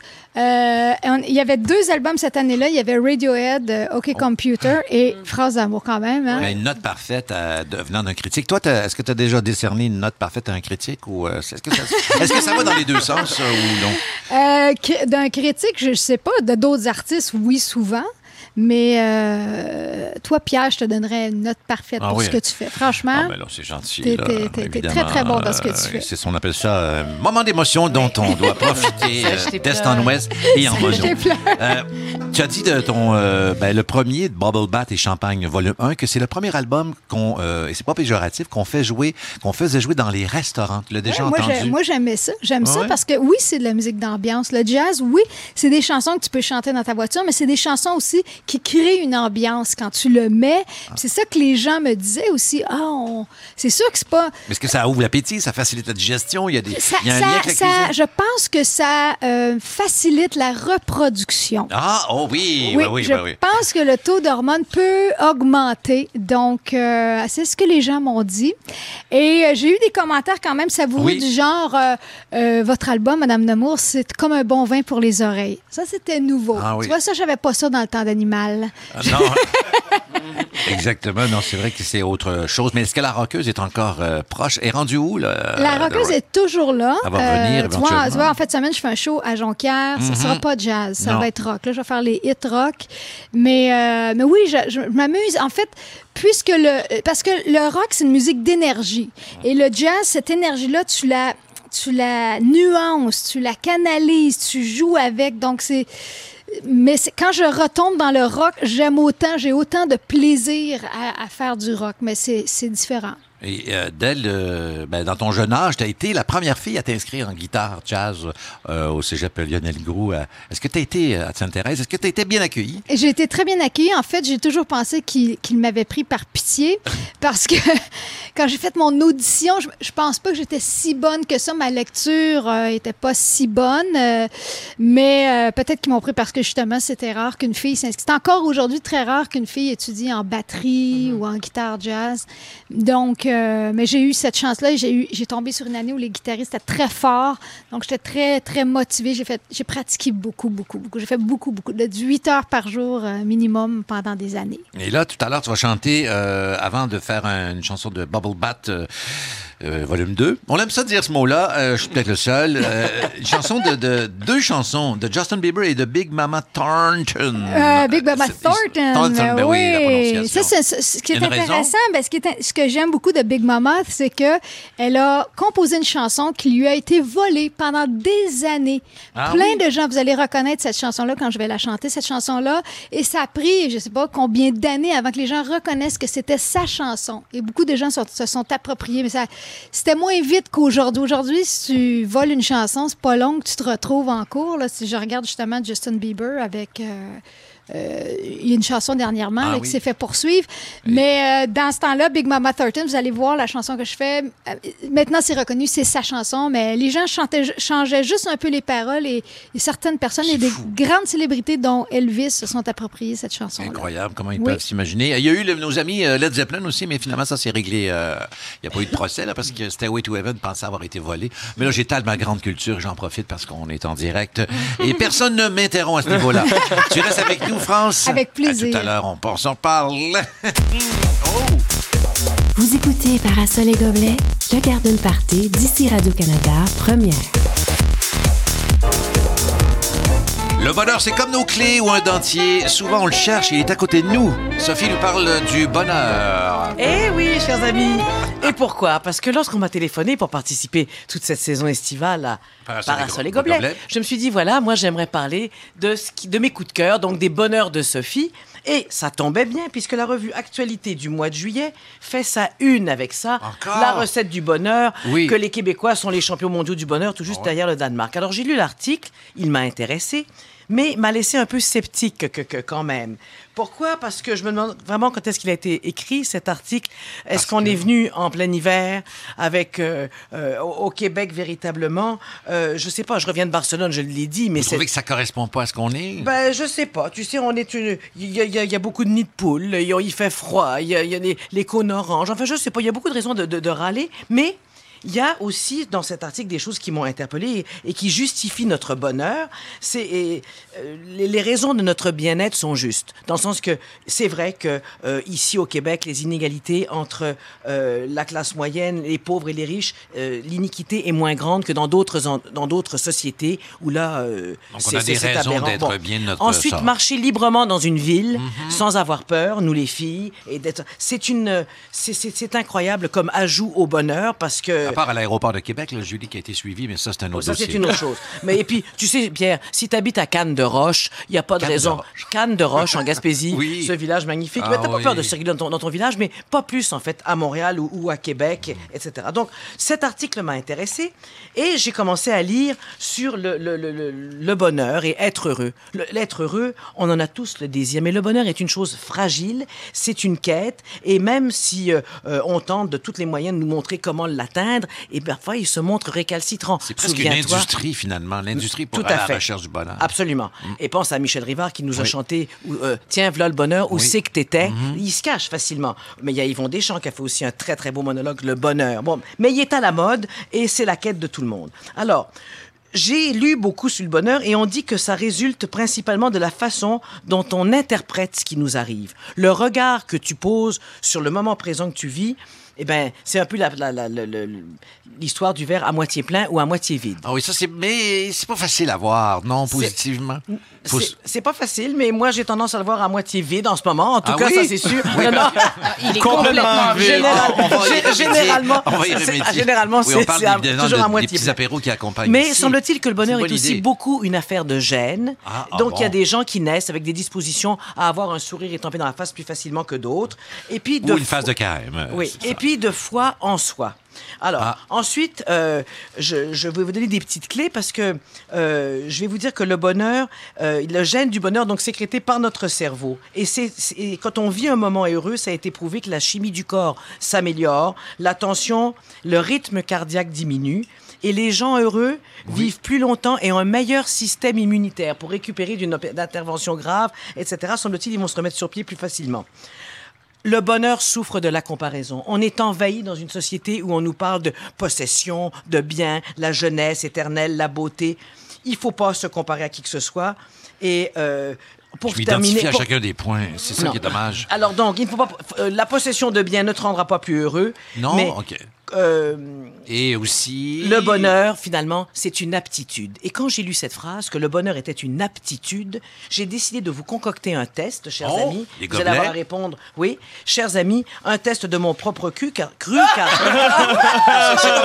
Voilà. C'est direct, priorité au direct, de ton propre de mon cru. propre cru, car ayant travaillé beaucoup, fait beaucoup de psychologie pop et de pensée positive, et finalement, je me suis dit que ce serait très bien. J'ai demandé à la firme Isha Chabotin et Co. de relever les, les, Les les pointages. Ah oui, parce que- Ça oui. va être facile. Alors, première question. Êtes-vous prêts tous et toutes? Ben vous oui. allez avoir à noter. Vous pouvez jouer, écrivez-nous si vous avez le temps ou Oui, si à la vous êtes maison, vous êtes absolument bon. Hein, Alors, euh, je rappelle euh, néopage euh, bah, parasol et gobelet, barre oblique, Question. euh, contraire. Facebook. vous avez le choix. Dans votre vie, vous avez le choix entre avoir 10 livres de moins. Oui, B. Gagner 3 pouces. C. Perdre 10 livres et gagner 3 pouces. Ouf. D. Aucune de ces réponses. Alors... euh, fait? Est-ce que tout le oui, oui, ben, moi, c'est, euh, je, veux juste me rappeler de la réponse. D'accord. C'est parfait. Et après, on, on compare les résultats, c'est ça? Non, mais là, vous avez tous répondu, vous n'avez plus le droit de chanter. La bonne réponse, c'est D. Car les gens heureux s'acceptent tels qu'ils sont, malgré leurs Ben, imperfections. on aurait pu le deviner quand Ben, même. ben, c'est ça, c'est ce qu'il faut faire. Bon, moi, j'avais répondu faire. moins 10 livres, Bon, en tout alors- cas, soyons honnêtes. Deuxième question. Vous achetez un billet de loterie et vous gagnez 20 millions de dollars. Ben, je vais dire 20 millions d'euros parce que euro, ça time avec heureux. Tu sais, Ah ça oui, fait oui, plus dessus. oui, Alors, vous, qu'est-ce que vous allez faire avec votre argent? Vous vous offrez un grand voyage autour du monde, ça c'est le A.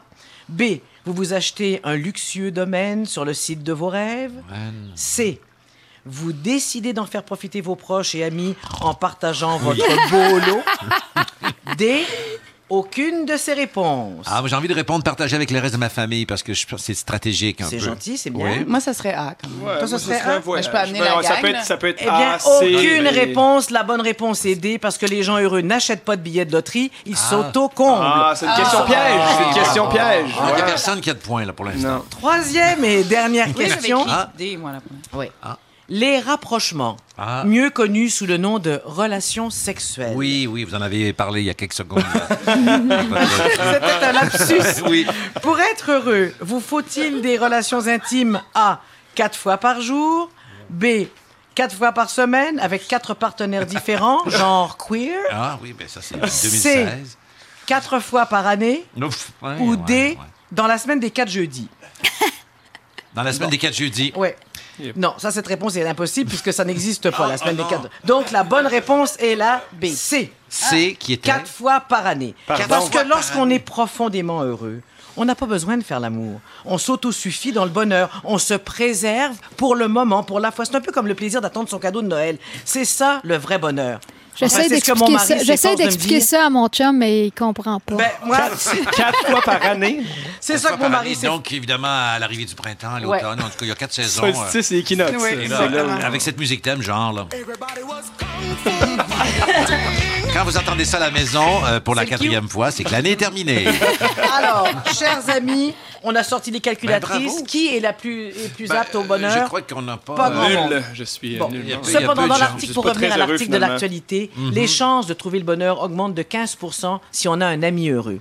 Ça, c'est ce qu'ils ont dit. Alors, entourez-vous bien et vous, vous, vous, vous serez dans la plénitude. Où je les suis moins, ils disent de 10% si l'ami d'un ami est heureux et même de 6 Ah, oui. si l'ami d'un ami d'un ami est heureux. Là, ils Mais exagèrent. Il y a quelque chose qui est pas, que tu n'as pas dit. Pourquoi on dit imbécile heureux? Ben- tu sais, moi, je- souvent, je dis, Ben- je suis un peu, un peu conne, mais très heureuse. Et les gens Mais tu font. ne devrais jamais te dénigrer déjà? Ah non, oui, non, c'était pour la boutade, c'était pour la boutade. Et, mais, euh, t'en parles pas de ça, de comment on dirait que c'est pas valorisé être heureux? Non, moi, je suis dans la. Ah, ben non, c'est- valorisé, dans le, le- le- bonheur. Non. Pas Ou valorisé. d'être imbécile. plus, euh, Non, mais d'être heureuse. De, de- quand tu vas en Russie puis que tu ris trop, ben, ils, ils pensent que t'es conne. Ah, Bon. Tu comprends? Mais ça, ça m'est déjà arrivé, on en reparlera, Salomé. Je Ok. voulais vous dire qu'il y a un petit livre qui va sortir le 14 septembre Oui. qui s'appelle Le bonheur, c'est à quelle heure? Et euh, euh, je l'ai écrit, dans ce, je vais participer. C'est un, un- Oui. c'est ma blog du moment. Oui, oui, c'est avec les impatients. Avec les impatients Ah, surtout, oui, et oui, les fonds iront pour- on en reparlera. Le King de l'entrevue a un dessin dans ce livre-là. Mais on- j'apprends des choses, King, c'est bien, c'est bien de se fréquenter et de parler. Oui. Tu vois, c'est ça le vrai bonheur. C'est l'échange, c'est le partage. simplicité, Et voilà. un petit verre de drink. Merci Bon été à tout le monde Merci et merci. beaucoup, Sophie. Bravo, Sophie. Et la France d'amour. Ben oui, ben oui d'ailleurs, euh, Salomé, moi, j'avais composé une chanson sur Bubble Bath et Champagnat qui disait Sorry, I'm happy. Oui. Je m'excuse d'être pour pas déranger personne avec mon, mon maudit bonheur. Maudit bonheur. Mais là, pour l'instant, c'est euh, Justin Bieber qui t'inspire. Ah oui, c'est vrai, hein? Ah oui, ah oui, oui, je te le rappelle. Sorry and hot like. Hey, Daddy, I know you ain't no real cool guy.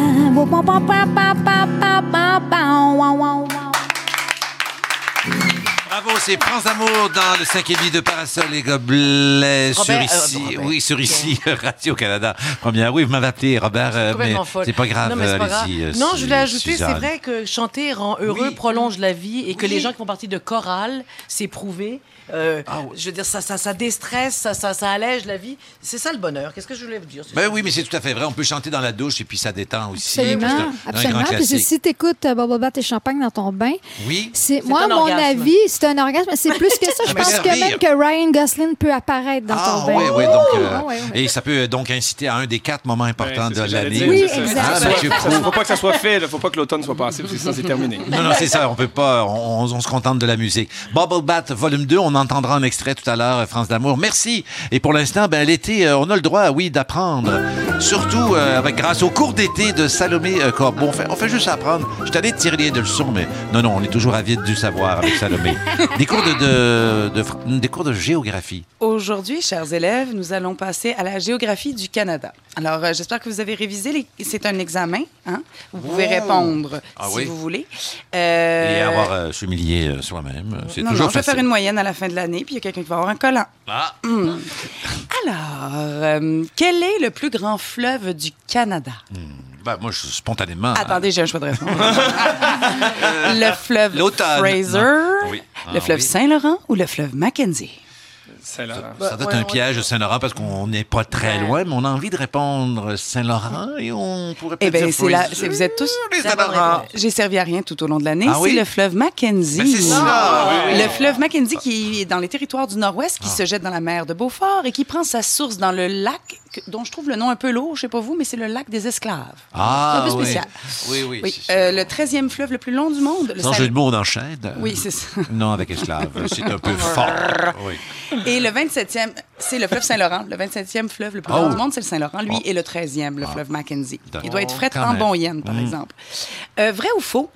La forêt boréale, Mhm. aussi nommée taïga, s'étend des Rocheuses jusqu'à Terre-Neuve-Labrador. Faux. ouais, c'est ça. Je- J'ai envie de dire comme euh, Mathieu, euh, parce que euh, avec conviction, il a répondu à la question. Rappelez-nous encore les, les- les- les situations géographiques.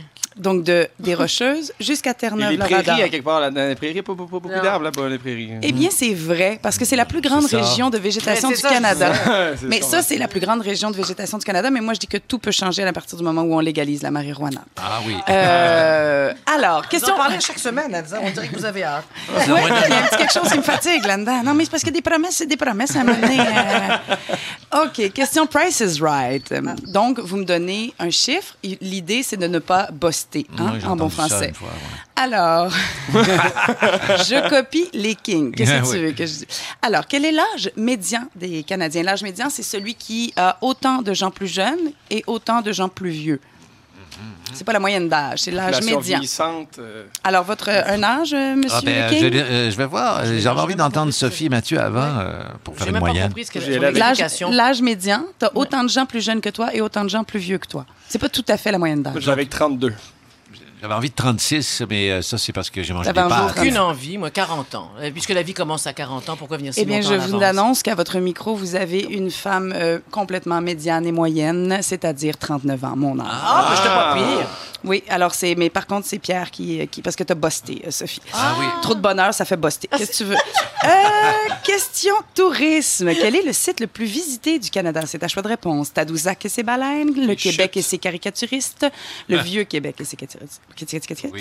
le parc national de Banff et ses rocheuses, Niagara et ses chutes. Niagara, c'est chute. Bravo les élèves, c'est bien. Ah Les oui, casinos. c'est simplement ça. Il y a des Bravo. casinos. C'est certain que se faire caricaturer. euh, 15 millions de Ah, visiteurs par année. Et comment s'appelait euh, Niagara Falls? À- jusqu'à 1881? Le gros robinet. La Champleur, non. Ça s'appelait Drummondville. Là, euh, c'est- Pour vrai? Oui, ça s'appelait Drummondville. Ah, Ils vendaient des roses. Dernière question. oui, les roses de. Drummondville, bien sûr, on les salue. Dernière question, question agriculture. Quel est le fruit le plus cultivé au Canada? La pêche, la pomme, La fraise ou le bleuet? J'aurais Le bleuet. aimé entendre la patate, mais... euh, C'est pas un fruit, Pierre, non, c'est un légume sais. racine. Oui, alors... euh, Le bleuet. le bleuet. Eh bien, Sophie a raison. a Oui, raison. le bleuet. Ah oui. Le bleuet, parce que depuis qu'on lui a trouvé des, euh, des valeurs euh, antioxydantes, eh ben, on capote sur le bleuet et ça représente 48% de nos... La canneberge? La canneberge, oui, elle, elle- elle vient, mais Elle pas vient tout de suite. vite, hein, elle vient vite, je la sens, la canneberge. Et il y a la Saskatoon. J'ai fait une petite recherche sur qu'est-ce qu'était un Saskatoon parce qu'il arrivait au septième rang. C'est comme un genre de bleuet, mais qui pousse dans un amalanchier aulne en Saskatchewan et qui arrive au mois de juin. Il est pareil comme le bleuet. C'est comme une bleuette et une myrtille, c'est la même chose. hein. C'est même la genre, mais le ouais. Saskatoon, c'est une autre affaire. Il pousse euh, dans un endroit assez particulier. Ben, en Saskatchewan. Oui, oui, c'est ça, mais dans un amalachon. Un amalanchier aulne. C'est qu'est-ce que c'est? Un, amélanchier, c'est un arbre, donc il est Mhm. plus haut que le, que le bleuet de, de feu de forêt qu'on a au Québec à- au lac Saint-Jean. Ah, ben merci beaucoup, Salomé. Et ça me fait plaisir. La semaine prochaine, on révise les mathématiques. Oh, ça va être parfait. Ça va être parfait. Ça va être parfait. Mais pour l'instant, tout ça, il n'y a aucun lien avec ce que je dis, mais c'était vraiment formi, formidable. on s'en fout, you are the one for me, for me, for me, formidable. Alerte karaoké. Je me demande même pourquoi je t'aime. Toi qui te manques de moi et de tout, avec ton air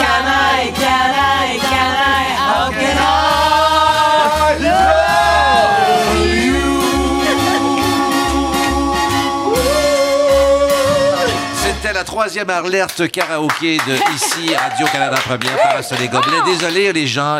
Et France Dabour qui est en euh, prestation musicale exclusive aujourd'hui au lendemain de son spectacle triomphant au Festival international de jazz. Toujours avec de l'écho, France, quand elle nous parle, parce qu'elle est dans l'espace chanson. Euh, et, euh, tu l'as Hello, hello. tu- hello, hello.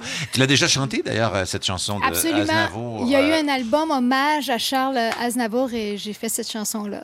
Quelquefois, je la fais aussi. À Aznavour qui a 92 euh, Mille. tout- 92 ans, euh, 12 ans plutôt, et qui pratique l'aquajogging. C'est un de ses secrets euh, pour garder la forme. Alors, si vous en faites, et vous pouvez nous envoyer une photo, euh, ça peut donner de, de très belles images. Bon, euh, revenons à l'actualité euh, qui est euh, dans l'air euh, en ce moment. C'est qu'on a entendu parler d'une grève imminente chez Poste Canada. Euh, c'est possible que ça arrive et puis on est tous euh, aux aguets. Mais heureusement que notre ami euh, Jean-François Lépine euh, a été voir sur le terrain pour en savoir un peu plus vis-à-vis des concernés, c'est-à-dire les facteurs. Ici Jean-François Lépine. Je sors de ma retraite et de mon cabanon entièrement équipé d'une salle de montage et d'une tondeuse Tesla pour replonger au cœur de l'action. Je recueille les témoignages de facteurs sur le point de déclencher une grève chez Poste Canada. Pour certains comme Luc Sigouin, c'est la panique. Donnez-moi quelque chose à livrer. Je veux pas perdre mes magnifiques mollets. Alors que pour Simon Paquin, par exemple, c'est le début d'un été plutôt relax. Ma blonde puis moi, on va partir en road trip dans un track blanc de livraison.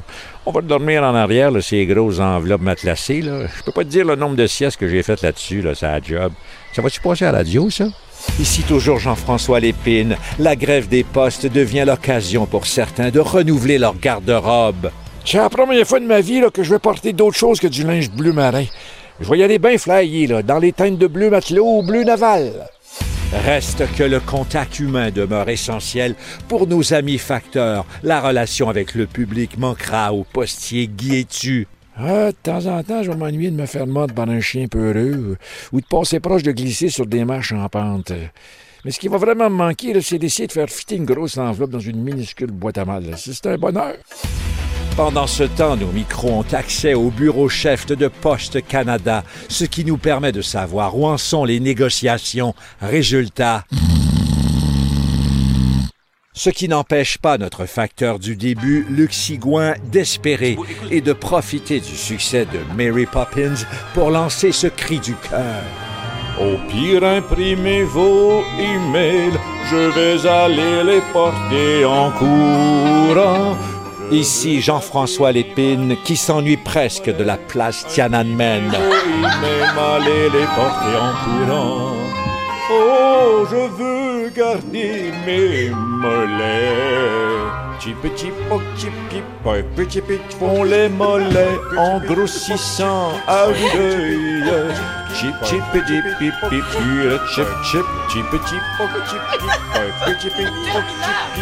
Alors c'est dans l'air du temps, bien sûr. Merci à Jean-François Lépine et euh, on salutation à nos facteurs qui pourraient être en grève. Eh bien euh, voilà, euh, ça nous amène. Ben oui, c'est cette comédie musicale qui a inspiré Jean-François Lépine, qui a été un gros succès. C'est le succès de l'été, hein, Mary Poppins. Là, je suis là-dedans en ce moment. Alors, vous êtes à Parasol et Gobelets sur ici Radio-Canada Première. De sport et d'eau fraîche, euh, toujours, ça continue avec euh, Mathieu Prou, qui nous parle de d'un fan assez particulier, le hooligan. Le hooligan ou le hooliganisme, Oui. comme on l'appelle, oui, évidemment, parce qu'il y a eu plusieurs événements qui se sont produits à l'Euro au cours des dernières semaines. Vous étiez justement à Oui. Barcelone, j'imagine qu'on a entendu parler beaucoup de ce qui s'est passé. Euh, et j'ai donc décidé de faire un peu une recherche sur ce qui se passait. Pardon? J'imagine. Ouais.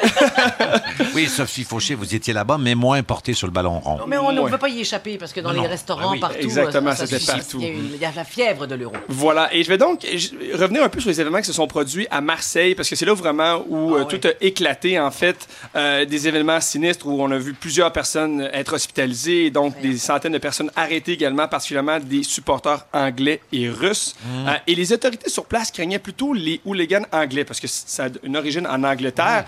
Et les Anglais ont cette tradition d'aller dans un endroit, s'accaparer un bar au complet, un pub, chanter fort, boire beaucoup, poser leur drapeau et attendre que quelqu'un les provoque pour réagir. C'est un peu comme ça, mais finalement, c'est pas ça exactement que c'est- produit, malgré le fait que les Anglais étaient dans les pubs un peu partout à faire la fête. C'est vraiment lorsque les Russes sont arrivés que tout a éclaté. Et on les a vus arriver un vendredi, ils sont allés dans un pub, ça brassait un petit peu, quelques bagarres, mais rien de plus grave que ça. Et c'est là où les gens sur place critiquent beaucoup les autorités publiques de la France, parce qu'au lieu de les arrêter, au lieu de justement s'en occuper à ce moment-là, ils ont seulement dispersé. Et c'est le lendemain où là, vraiment, ça n'a pas bien été. Parce que là, les Russes sont arrivés et ils étaient habillés, on pouvait facilement les identifier. Vous avez les couleurs de leur club, de leur pays. Ils avaient des bandanas avec des têtes de mort. Pour plusieurs, ils, ils flexaient leurs muscles, hein, comme tu fais euh, quand, tu arrives oui, ici, justement, avant l'émission. Et c'est vraiment tous des, des, des, euh, des comportements très typiques. Et là, la bagarre a pris. Plusieurs gens se sont fait arrêter. Et contrairement à ce que les gens pensent, ce ne sont pas des fous furieux qui rentrent et qui font n'importe quoi. Tout est calculé. On compare ça finalement à un raid paramilitaire dans l'organisation. On repère les lieux, on sait qu'est-ce qui se passe, on, sait comment on va attaquer, on a une cible et on pense à l'action. Puis même pour se sauver des contrôles policiers, on sait exactement comment s'en sau- s'en sauver à travers les rues. Donc c'est quand même pas rien. Et là, je me suis dit, mais comment on peut arriver à avoir vraiment des- des groupes organisés comme ça qui veulent se battre? Alors j'ai fait une petite recherche historique. Intéressant. hein? Oui, Ce sera euh, un quiz la semaine prochaine. Oui, mais sur oui, ça. Euh, par contre, il fallait une, une Un- un transition. sonore, ben une oui, transition, voilà. mais c'est le seul que j'ai trouvé. Voilà. C'est parfait. Mais ça ressemble à ça, en fait, Oui. parce qu'il y a du grabuge, justement, Oui, comme ça, qu'on ah crée oui. du côté des Louis-Guin. Euh, et il faut donc remonter à la fin du 19e siècle pour trouver les premiers incidents impliquant les supporters. Euh, c'est c'est vraiment en Angleterre où c'est arrivé. Aston Villa, Nottingham Forest qui jouaient un contre l'autre. Il y a eu plusieurs bagarres. Les joueurs, les passants sont descendus sur le terrain pour battre les joueurs de Aston Villa qui venaient de perdre 5 à 0. Donc, ils venaient de perdre 5-0, puis en plus, se sont fait foutre Ah bah, une, raclée. Un peu trop impliqué. Un peu trop impliqué dans ce cas-là. Et, et ça a vraiment progressé à travers les années de façon spontanée comme ça, de la violence autour euh, des, des, euh, des événements sportifs, particulièrement le soccer. Et fait intéressant, lors des deux guerres, on a vraiment vu un stop complet au hooliganisme. Il n'y en a pas eu du tout. Pour plusieurs raisons. Premièrement, il y avait moins d'événements sportifs qu'on pouvait aller voir. Et exactement, les gens qui étaient des hooligans, les gens qui cherchaient la bagarre, ben, c'est les gens qui devenaient des soldats. Alors, on voyait beaucoup ces gens-là euh, s'en aller à la guerre. Bon. Après ça, ça a repris de plus belle, mais sur une échelle planétaire. À partir des années 50, 60, 70, on a vu les mouvements qui étaient tout d'un coup spontanés devenir prémédités. C'est des groupes qui s'organisaient.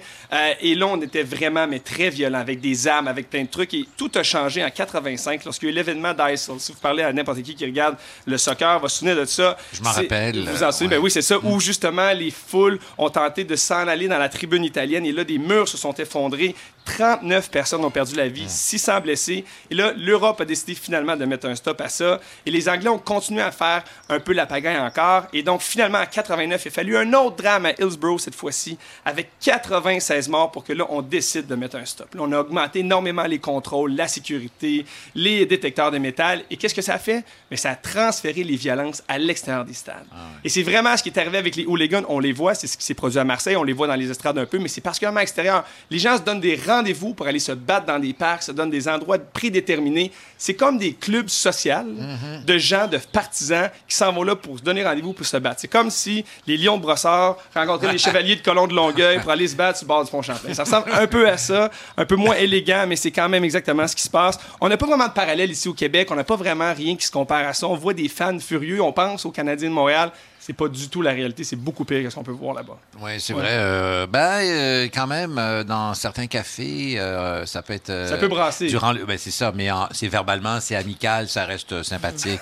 Et puis, on, on se fait un poulet Moi, je me suis canette quand même fait prendre à la gorge par un partisan de- des Browns. Ah oui, des Browns? Les Ah, Browns sont, euh, les Browns, euh, oui, sont particuliers. euh, oui. Donc voilà, donc l'origine même du mot hooligan, donc comme je disais, aujourd'hui c'est comme ça qu'on le voit. C'est vraiment des groupes, les clans, ils ont leurs couleurs, leurs trucs, ils sont vraiment affichés, on les voit, on, on peut les identifier facilement. Ils sont? Ils sont tous à la couleur de leur formation, de leur équipe, et c'est comme ça qu'ils s'identifient avec leur chant, avec leur slogan, leur façon de faire, leur façon d'attaquer. L'origine du mot, par contre, hooligan est très débattue. Ça peut venir de plusieurs personnes. Un certain Patrick Hooligan, qui était un ivrogne irlandais qui habitait à Londres à la fin des années 18, 1900, qui pourrait peut-être à l'origine. Une famille Hooligan également, qui était euh, très violente, qui aurait pu également euh, euh, initier ce nom-là. Il y a des gangs de rue qui portaient ce nom-là. Donc, il y a un gros débat. Mais ce qui est intéressant de savoir, c'est que les gens qui sont des hooligans aujourd'hui aiment pas se faire appeler des hooligans. On préfère avoir le nom de notre groupe. Donc, les Headhunters, les Vikings, les Gooners, des noms beaucoup plus... Euh, font partie de classe. la gang des hooligans. Ah ouais. Exactement. Alors voilà. Euh, Il y a plusieurs groupes partout à travers le monde qui sont très dangereux. Il faut dire qu'il n'y a pas un top 5, là, des... il n'y a pas de classement, il n'y a pas un championnat mondial des hooligans. Ou ne pas se tenir. Ou ne pas se tenir, voilà. Et je dirais que majoritairement, on voit ça en Amérique du Sud et en Europe de l'Est. C'est là où vraiment les groupes les plus violents sont toujours actifs. Euh, il y a toujours des liens qui sont plutôt négatifs par rapport à ces, ces groupes-là. Je pense notamment à Shakhtar Donetsk qui est en Ukraine Stein des affiliations néo-nazis, évidemment. Euh, on peut s'imaginer que c'est pas très des, des- des bonnes personnes. Atlético Nacional, qui est en Colombie, qui était la propriété d'un certain Pablo Escobar à l'époque. Ah, Donc, la oui. corruption, Ah, ben oui. Ah, les ben oui. milices qui font partie également de leur quotidien. Ouais, et sacré en- Pablo, hein. Ah, il était tannant, lui, Oui, oui. On le surnommait El Tana. El Tana. Et là, je sais qu'à travers tout ça, vous posez la question, mais comment on fait pour devenir hooligan? euh, Ah, parce que en- j'imagine, ben oui, c'est ça, j'imagine Oui, que c'est une ambition d'ici la fin de l'été. Et voilà, donc ce qu'il faut faire, en fait, c'est avoir le bon look. Premièrement, c'est la, Ah. la première des choses. Il Le faut avoir le look. look. Le plus de tatous possible, évidemment, le mieux c'est. On dit souvent que le jeans et les souliers blancs sont de mise pour Ah afficher oui? les couleurs du sang puis de ce qu'on va faire Ah. au combat, donc c'est très important. T-shirt aux couleurs de l'équipe ou sinon juste en chest, aussi Ah ça oui. fonctionne très Ah ben bien justement oui. pour exposer ses muscles et ses tatous. Généralement, on a une croyance que les hooligans sont toujours sous, sont en perte de contrôle. C'est tout à fait faux. Ah oui? Ils consomment beaucoup d'alcool, mais pas au moment de créer leurs gestes et leurs combats, parce que c'est des gens qui s'entraînent Mm. en arts martiaux mixtes, sont prêts à se battre. Ces gens-là, alors, sont très sobres, 15 points. Ils vont faire la fête après, mais se lever le matin avec une bière, c'est un bon trait commun hooligan. Ah oui, Donc, se lever non. le matin et consommer de l'alcool. Donc, toujours un blancs, bon euh, sobre au moment de l'impact. Avoir un langage grossier britannique, Ouais, évidemment, ouais. c'est toujours bon aussi. Ok. Ils mettent ça sur leur CV aussi. Ils mettent ça sur leur CV, exactement. Il faut savoir se servir de ses armes. Et évidemment, même quand on va entrer dans le groupe, il faut bien connaître le club. Puis il faut savoir aussi se battre avec les gens. Donc, on va souvent se battre avec les personnes qui veulent rentrer dans notre groupe, comme les gangs de rue. On va se battre avec des potentiels hooligans pour leur permettre de devenir dans ce groupe-là. Et je termine avec ça. La grosse question, je me disais, pourquoi ils font ça? Pourquoi? Il n'y a pas personne qui va déclarer, voici pourquoi on est hooligan. Mais il y a des traits communs. On veut faire partie de quelque chose qui est plus gros que nous-mêmes. On veut être des fans finis et prouver qu'on est encore plus fan que l'autre. Alors vraiment, cette espèce d'engouement de groupe-là qui vient. Il y a quelque chose qui ressort tout le temps quand on regarde les documentaires, quand on lit l'article sur les gens. Ils veulent sortir de la monotonie de leur vie quotidienne. Et ça me faisait penser au film Fight Club. Je sais pas si Oui. vous savez ce ouais, film-là. Avec Brad Pitt et Edward Norton. Exactement ça. Des gens qui avaient des comptables, des gens qui travaillent dans des bureaux et que là, le soir venu, voulaient perdre la tête. Mais c'est exactement ce que les hooligans sont, des gens qui perdent la tête un peu trop. Et c'est tout à fait ce qu'on va faire durant la chanson de France d'amour. Merci beaucoup, Mathieu Pro. Merci. La musique adoucit les mœurs, il paraît. J'ai vu ça sur Internet. Et euh, cet extrait de Bubble Bath et Champagne, volume 2, I Want You Always. Euh, historique de la chanson, France d'amour, je me lance, le King. Prends des risques. Est-ce que c'est une composition ou c'est un... Tu revisites c'est une composition. personnel de oui, France oui. d'amour? il y a pas de... Sur Bubble Bath et Champagne, volume 2, il n'y a aucune. euh, Toutes des chansons standard. originales. Toutes des chansons originales. Voilà. Eh ben, on adoucit les mœurs avec France d'amour, avec I Want You Always. And we're together on this ride.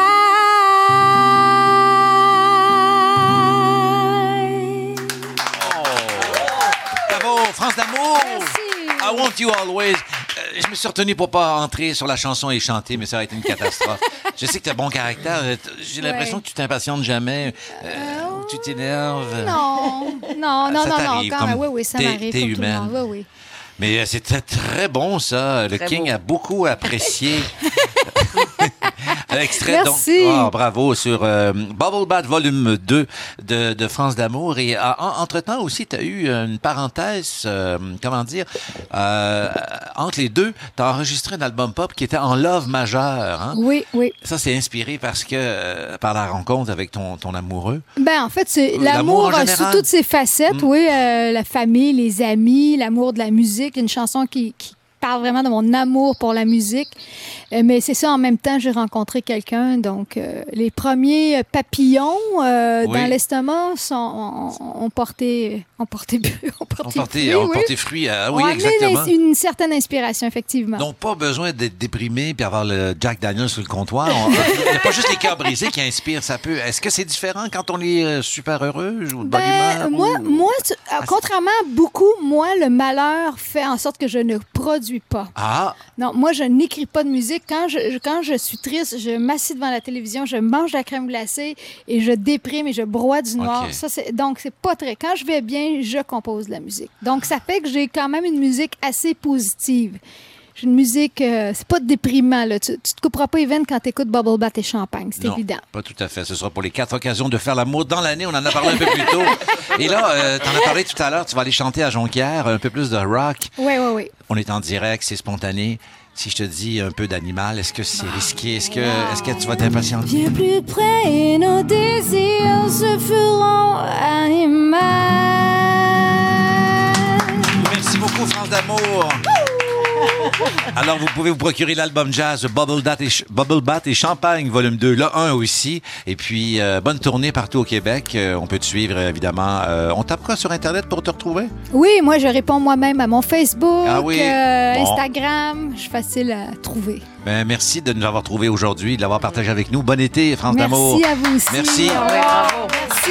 Merci les gobelins. Mathieu Pro, Ouais, merci. merci. France euh, d'amour est encore là. Et Sophie Fauché. merci, bonne semaine. À la semaine prochaine. Et Salomé Corbeau. Merci à toute l'équipe de Parasol et Gobelins. On est de rendez-vous la semaine prochaine, 17h. Au revoir.